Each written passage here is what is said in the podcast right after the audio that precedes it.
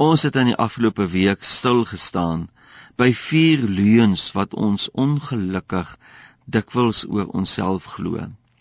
Die probleem met 'n leuen wat jy glo, is dat so 'n leuen dan ook vir jou die waarheid word en dat jy dan ook begin optree asof daardie leuen 'n feit is.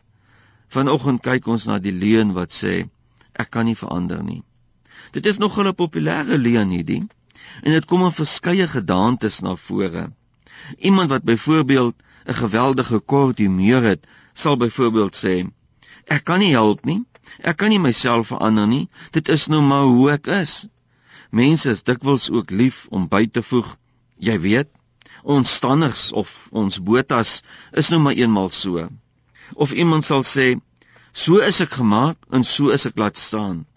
En as jy nou regtig 'n goeie verskoning wil gee vir jou slegte gedrag, dan sê jy net ek kan nie verander nie, want God het my so gemaak.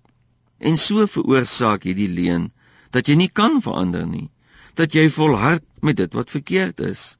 Jy is byvoorbeeld in 'n buiteegtelike verhouding betrokke, maar jy glo jy kan nie verander nie, want dit is in jou gene. Jou pa en jou oupa het ook mos so gemaak en op die ou einde volhard ons met dit wat verkeerd is. En ons probeer nie loskom van ons slegte gewoontes nie. En ons probeer nie breek met ons sondes nie want ons glo dat ons dit kan verander nie. Aan die een kant is dit natuurlik waar dat ons nie onsself kan verander nie. Dit is net God wat ons kan nuut maak. Maar dit beteken ook nie dat ons op die rusbank moet gaan sit en wag dat God nou met sy nuutmaak werk in ons moet begin nie.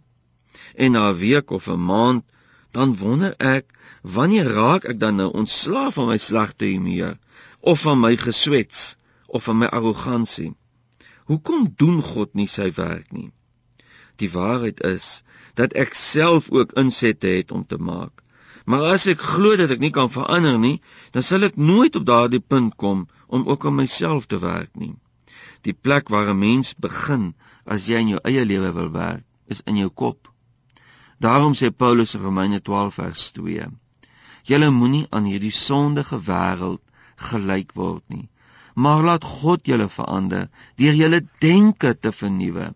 Dan sal julle ook kan onderskei wat die wil van God is, wat vir hom goed is en aanneemlik en volmaak is. Ja, ons kan verander. En God kan ons nuwe mense maak as ons hom toelaat om deur sy gees in ons lewe te werk. Amen.